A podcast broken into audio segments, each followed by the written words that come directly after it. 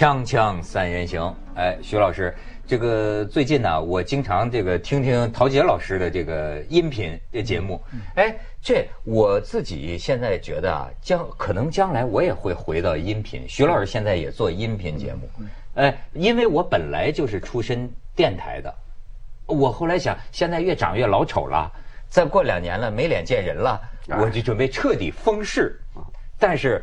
又哎，人往往是终点又回到起点，又回到终点，终点又回到起点。我那个还是书了，出书。不过他们说现在出书不光是纸上印，还要有有声版。好吧，好吧，那就有声。所以得是你们这个有料的、有知识的人。比如那天，我觉得呃，这个这个这个这个陶老师讲了一个英文，我觉得挺有意思。就是说啊，呃，发生在英国的一起案子。哎，你听这陶老师给我们讲讲。呃，大概在一九五三年的时候啊。在伦敦呢，就是有一对少年的罪犯，一个十七岁，一个十六岁。那两个呢，十六岁那个是不良少年，拿这个枪去偷一个仓库。嗯。然后呢，他们在屋顶的时候偷偷摸摸时候，警察在对面发现了。这他爬到屋顶，警察，然后在屋顶上跟这个十六岁这个说：“你这个枪给我。”这个十六岁的时候吓死了。拿这个枪对着这个警察，手在抖了。嗯，那十七岁啊，他的所谓的大哥有一点的智障，有点智障。啊，看见很怕，他怕他开枪，然后呢，他就劝这个小的，啊，他说了一句话：“Let him have it”，就是说，把枪交给他算了，给他，哎，“Let him have it”，嗯，啊，让他拿掉你的枪算了。结果这个十六岁一听，他以为叫他开火。那个 it 那个字，啊，他本来明明是指手枪，他以为是给他一枪弹，砰，把那个警察打死了。最后这两个人抓了，抓了十六岁开枪那个没事，因为他没成年。告就告十七岁这个人，那句话是不是你教唆他开枪谋杀警察？然后这句话叫 let him have it，就在庭上反来覆去的辩论。啊，就是说那个控方的律师说，你这句话，你就是叫他诚心开枪打死警察。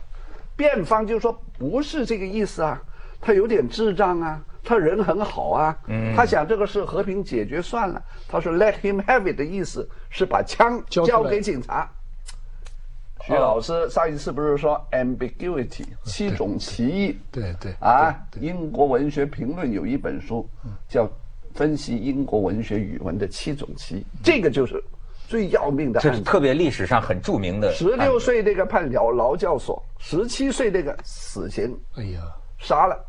天哪，这个是英文的歧义。四十年以后，他的姐姐、他的妹妹都喊冤，说这个案子是大冤案，要求平反。后来平反了，但是人都死了。平反有什么用？哎，迟来的正义。这英文里头也有啊。所以你看，这我本来还想着这个移居外国呢。那天听了陶老师讲这故事，我想我还是牢牢抱紧祖国吧。就在不适当的时候，跑到外国没有命在，说出了一句模棱两可的英文。哎，这个文法完全完全没没错。但是 “let him have it” 这个 “it” 这个字，代表是那个手枪。还是那个人让他藏一个子弹，对，啊，所以听了之后，我就觉得对英语啊，我更没必要学了，学不到这种程度。你在你在这个祖国混呢，你就得了解祖国的很多人情世故，是吧？当然，咱们今天的话题跟这个骑英文没有什么关系。我说这个，你看，它这个不同文化呀，真的是有一个不同的这个价值标准。这个我想讲什么？我不是想讲多抽象的，我想讲讲相亲，你知道吗？最近呢，咱们这个内地啊，这个相亲的话题很火，是因为出来一篇报道。徐老师，你肯定知道，就是在上海也有一个著名的地方，叫什么？人民人民公园有一个相亲角。相亲角，在北京呢，什么朝阳公园呐、中山公园呐，也有几大点儿。哎，过去我们聊过这件事，但是呢。这件事里边有微妙的变化，就是呃，你你你你你你你你可以先看看，就是你现在到那些地方啊，爸爸妈妈带着孩子相亲，跟有跟集贸市场一样摆摊儿啊，爸爸妈妈带着这个，这都是贴出来的材料，材料上面呢都是硬条件，呃，非常有意思的是，形成了一条鄙视链。这个鄙视链很好玩，你接着往下看。这个，呃，你看，这个爸爸妈妈说呀，这个我儿子才三十三岁，没北京户口的这个姑娘，考虑都没考虑。即便这个别的条件，你看我们不找外地的，甚至可以轻度残疾啊，只要你是北京户口。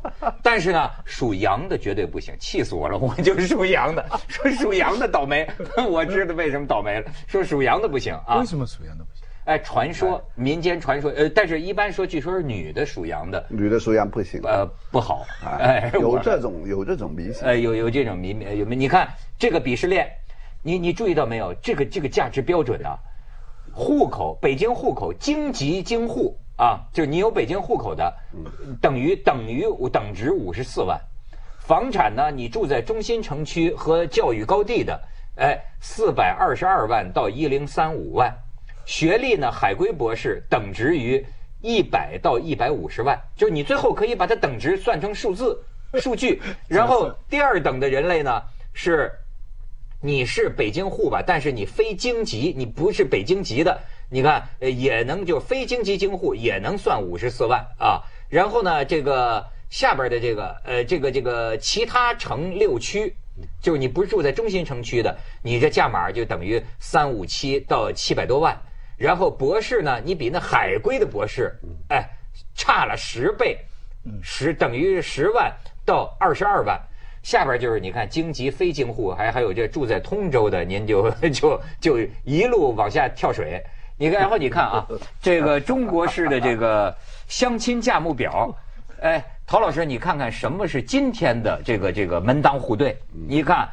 第画着鸡心的这个呢，叫叫这个是呃下边这第第一类是顶配，顶配，顶配，顶配呢什么样叫郎才女女貌呢？就是说，男性啊身价是北京户口，东城、西城或者海淀呃区有房子，有这个七座以下中高档的轿车，月薪五万以上，硕士、博士或者海归博士，男的这样的男的顶配什么样的女的呢？北京户口，貌美如花。你还得貌美如花的，这才能顶配。然后也是女的，也是东城、西城、海淀房，七座以下中高档轿车，月薪也得两万以上，本科或者硕士。这你们俩叫叫门当户对的顶配。你看下边呢就叫高配，高配是什么呢？呃，北京户口，男的是北京户口，城六区有房，然后呢月薪两万以上，本科或硕士也得有车。高配的女的呢就不叫貌美如花了。但是叫长相出众，这个，然后也得是北京户口，月薪也得一万以上，往下就是标配，标配呢就是虽然是北京户口呢，但是是在朝阳、丰台、石景山或通州有房，月薪一万以上，本科的，然后标配的女的呢，你看就户口不限了，但是呢貌美如花，貌美如花可以拉高。啊，就你得，但是同样貌美如花可以是顶配，可以是标配啊，不是。你你要是貌美如花，你再加上你是北京户口的女的，那你就是顶配人选，对吧？但是呢，你要达到高配呢，是呃，这个有北京户口的女的吧，长相出众，听起来比貌美如花差一点，你知道吗？但是呢，你要到标配，就第三等级的呢，哎，貌美如花，但是户口可以不限了。但是呢，你也得是月薪五千以上，而且你女的在北京或者北京周边也得有房。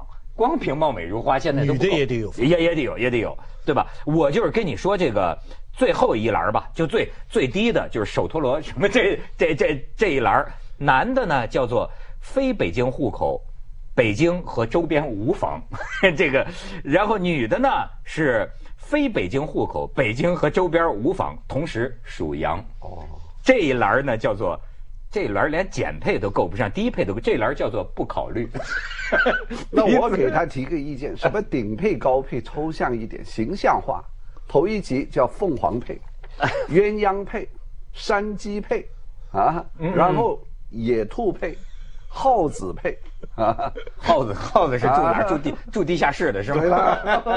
最底下蟋蟀打洞的，龙生龙，凤生凤。对，养个儿子，养个耗子会打洞，会打洞。你知道，就是我不是原来也记得这个嘛，就是说，其实老年人要不说人家这个阅历已深呐，说话说的比青年人就清楚，他们认识到了人生的本质。对所以有些人说说这些个爸爸妈妈怎么这么讨厌呢？帮着孩子这个这个有智慧呀绑架孩子。其实有时候你有时候你觉得他们拿出来的这个，这不就是婚姻的本质吗？老人家们只不过是说白了。貌美如花吗？说我这长相出众，你有北京户口吗？中高档轿车，哎，就是这么交易啊。但是这跟事实有什么不不同呢？因为婚姻呢，对于年轻人是以浪漫史开始，但是你这个人岁数长大，最后以功能告终，啊，貌美如花，啊，就是各种功能，各种功能，钱呐、房子啦，对有没有绿卡啊，能不能出国啊？啊，你这个呃男人啊，啊，你年轻时候长得像黄晓明没用啊，啊，那你会不会有李嘉诚啊那种赚钱能力啊？最怕的是年轻年轻的时候长得像李嘉诚，年老的时候像谁啊？像山鸡。所以这个是婚姻精算学，哎这个得要交给父母啊，发一做一点发言权。我觉得这个是理性跟感性的这个平衡。年轻人貌美如花也好，很俊也好，罗密欧与朱丽叶，你别忘了，罗密欧与朱丽叶死的时候才十六岁，十十呃十五岁。他莎士比亚没有说他们如果活过来结婚，到了四十多岁怎么办？绝对悲剧，那肯定。徐老师刚才想说什么？他那个呃男女的标准我特别有意思。你看他那个那个单啊，男的呢，其实是一条线的。你看他是学历越高，嗯，你的你这个配就越高，对不对？当然，他有一个政治不正确，他海外的比中国，我们中国大学现在世界第一嘛，啊，他怎么这么啊看低我们中国大学哈？但是这是偏见啊，海归下来所以这个他是个海归，但是呢，赚钱多就在往上，所以他是一条线。女的就妙了，女的她不是的，她下面还是你的学历往往上，嗯。但是上到一定的程度哈，你你不能再上了，因为最高配哈是本科，啊博士哈要掉下来的，啊，是是是博士反而往下去了。对对对对对，所以女的就很苦，女的读书啊就不知道该，男的是好好学习，天天向上，一个方向往往往这里往这里努力，对不对？女的就麻烦了，女的就不知道该读多少才是好，读的太多，倒过来了，这个真是充满了社会偏见。没错，就刚才那个图啊，就是前一张这个鄙鄙视链，你看单讲女的的话，呃，顶顶级的是本科、本科硕士、大专、高中，最低层的是博士、海归博士，当然更低的就是属羊。就如果博士属羊，那就你大肉貌十八美层地狱如花，北京户口都没用。完了，这完了。你你说这个女的，这个这个对教育，我们从教育老师的角度来觉得这一条是政治不正确吧，对不对啊？呃不是但是它是现实，现哎，它是很就像你们刚才讲，这是很多老人总结了无数的社会智慧以后形成的这么一个折算，就是说他们从日常生活的角度知道女博士难弄啊啊，所以这个当然是很很很错的。另外有一条我没看懂，京籍京户是啥关系啊？为什么有北京户口，还有个京籍，这是什么道理户籍和户口啊？这是什么概念？啊？哎户，那你是哪哪人呢？户口嘛，你就这个地方的籍贯，籍贯嘛。你爸爸、哦你爷爷都是北京人，哦我明白了。那什么背景呢？嗯啊，可是你这，我跟你讲，这个里边还关系到什么呢？叫老人家考虑问题啊。你要不是土生土长的北京人呢，哎，将来那我们家姑娘整天还得接待你们家在那个穷地方的穷亲戚，到北京来探亲，还得安排你们住啊，这不是给我们家找麻烦吗？这这嘿，你这就是京籍京户。咱们去下广告，锵锵三人行，广告之后见。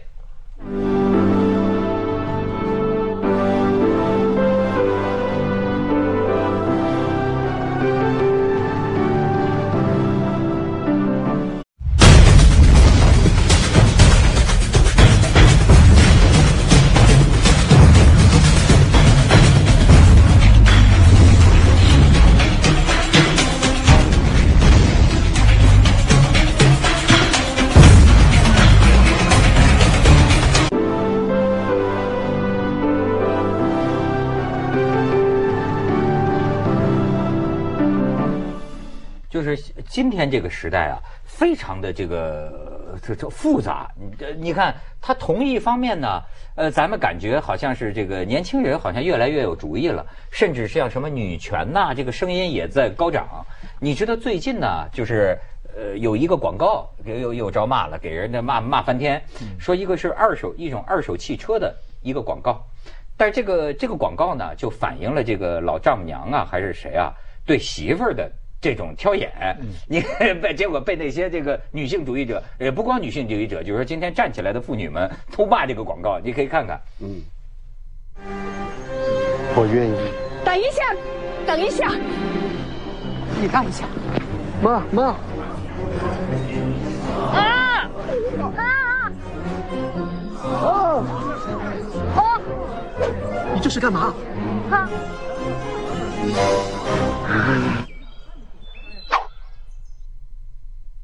你看明白吗？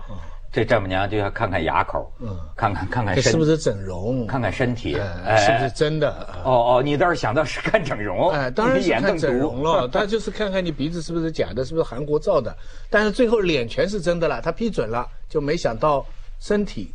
不，就说这个问题反映出什么啊？过去我们老说呀，女性被物化。嗯。可是我现在通过这些老人家的哲学啊，我发现是不是在最高的意义上，真的就是男人也是个东西，人与人就是物化的关系。嗯。这不就是一个天地不仁吗？说白了，所有浪漫的面面纱底下。你哪怕就是香港的豪门婚姻，你跟那个街头这种朝阳公园的，其实有什么不同？不就是在比比价吗？就是赤裸裸的经济关系，男女关系就是赤裸裸的，不是性关系，是经济性关系。不是你高端，不是您说这赤裸裸？我觉得所谓高端和低端差别不在本质，而在于是赤裸裸的还是有所遮掩的，是不是这意思呢？就是你呃脱了衣服，人都是一样。高高端低端的，其实人的身体还是因为现在那也不一定。那为什么你喜欢找有的，不喜欢找另一个？因为现在是个资讯爆炸的时代，啊，是一切都讲求快，快呢不能够讲求含蓄，啊，什么都要赤裸裸，啊，价钱把它提出来，接不接受？我点头摇头，就这么简单了。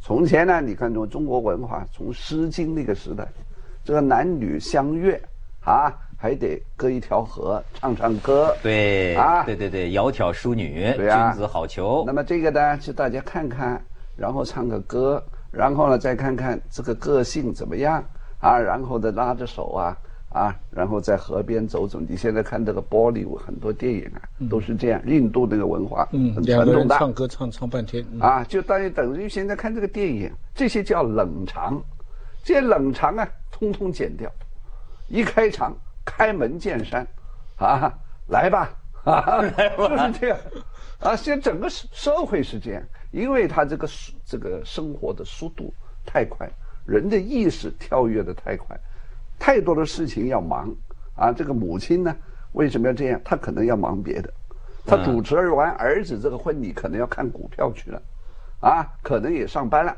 可能他自己有个工厂要回去啊，去巡视一下。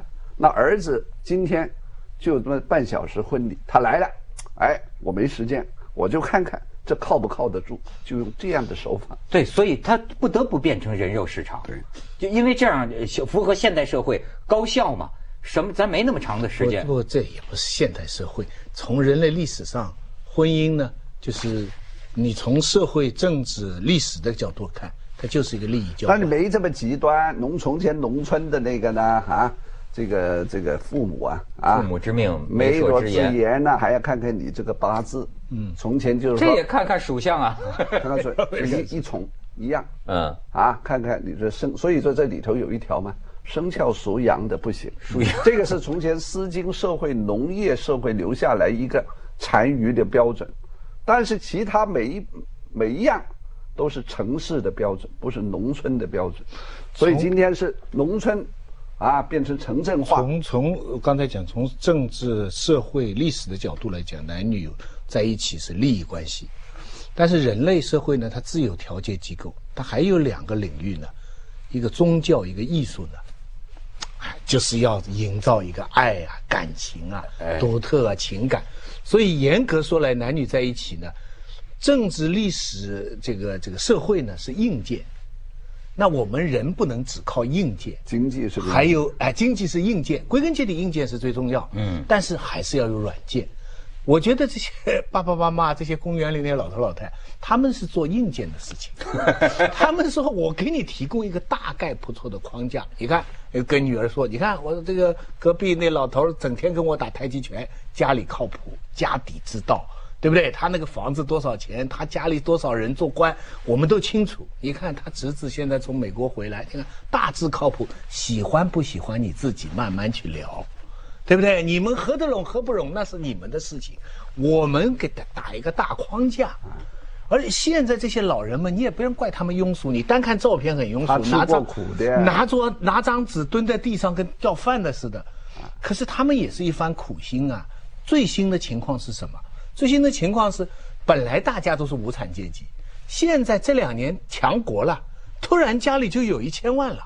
那有一千万，哎，我是给你儿子的，可是你得别看走眼哦！你找了一个不是雄安啦、雄雄雄雄北啦什么地方的人进来，我们家一千万，他家十万。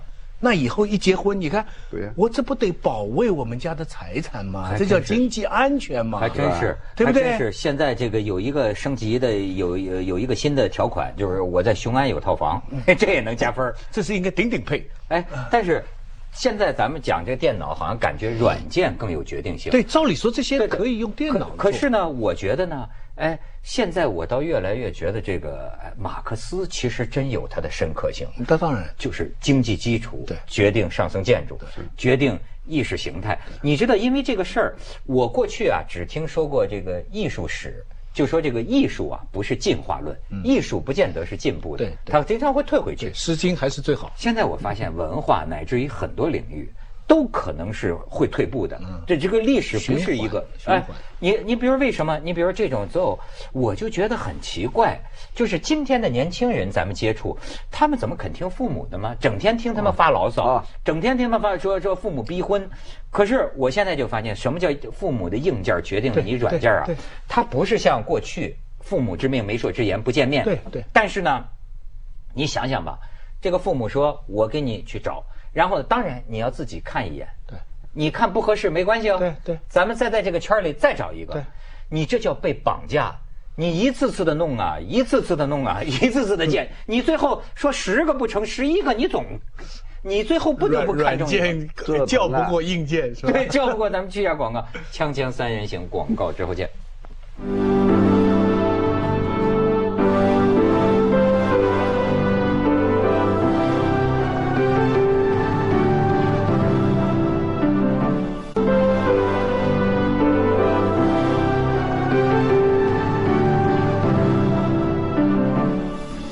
讲的非常对，就是说啊，现在咱们不都讲国家安全吗？嗯，现为什么父母亲这么上心啊？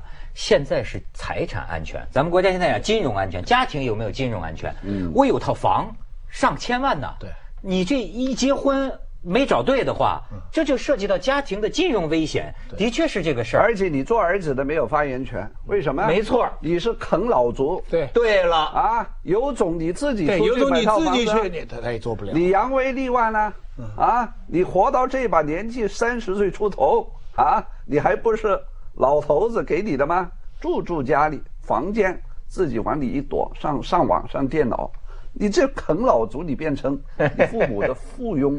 所以啊，我是主子，这对不对？这就是拿人家手短，吃人家嘴短。这个我有时候想起来啊，也挺寒凉的，真的。你知道，就是我跟这些个年轻人们，就是他们不是都跟父母亲啊有很多矛盾啊，哎，就是吵人类吵架。我为什么说马克思有一定的深刻性啊？吵到最后，开始说的都是感情。我都是为了你好啊，我对你怎么怎么着，但是两代人之间的代沟完全没法弥合。你知道，就跟人类一切的冲突一样，最后图穷匕图穷匕首现的时候，拿出来的是什么？我养着你，你就得听我的；你住我的房子，你就得听我的。这个这个谁供你上的学？这过去几十年呢，就经历了一个变化，这一个曲线的变化。在六十年代革命时期啊，你这个小孩是没办法的，你的老爸的一切决定了你的一切。到八十年代改革开放了，某种程度上就是离家出走。你看我我就是自己闯天下去了，对不对？离家出走的年轻人现在都被高房价打回家里。没错，没错。你出去，你你是想解放，你启蒙，你甚至出国去。啊，你伦敦啊，你纽约转了一圈回来，最后发现还是老爸那几个，所以现在单位分来的房子最值钱。所以现在是孩子们是无产阶级，受着他们父母代表着地主阶级和资产阶级的压统治和压迫，接受他们的意识形态。房价涨得快嘛，很简单的嘛。对，然后他在外面，他别的他可以不理他父亲。直到他交了女朋友了，要成家了，回去求老爸了，那怎么办？那老爸说：“我公园里帮你找啊，我一直在帮你找啊，对不对？你别找杨啊。”对呀，杨博士更不行啊。所以你看，所以你说，你说，你说，你批评人爱钱，他，他不不算这个账，怎么谁能不算？而且。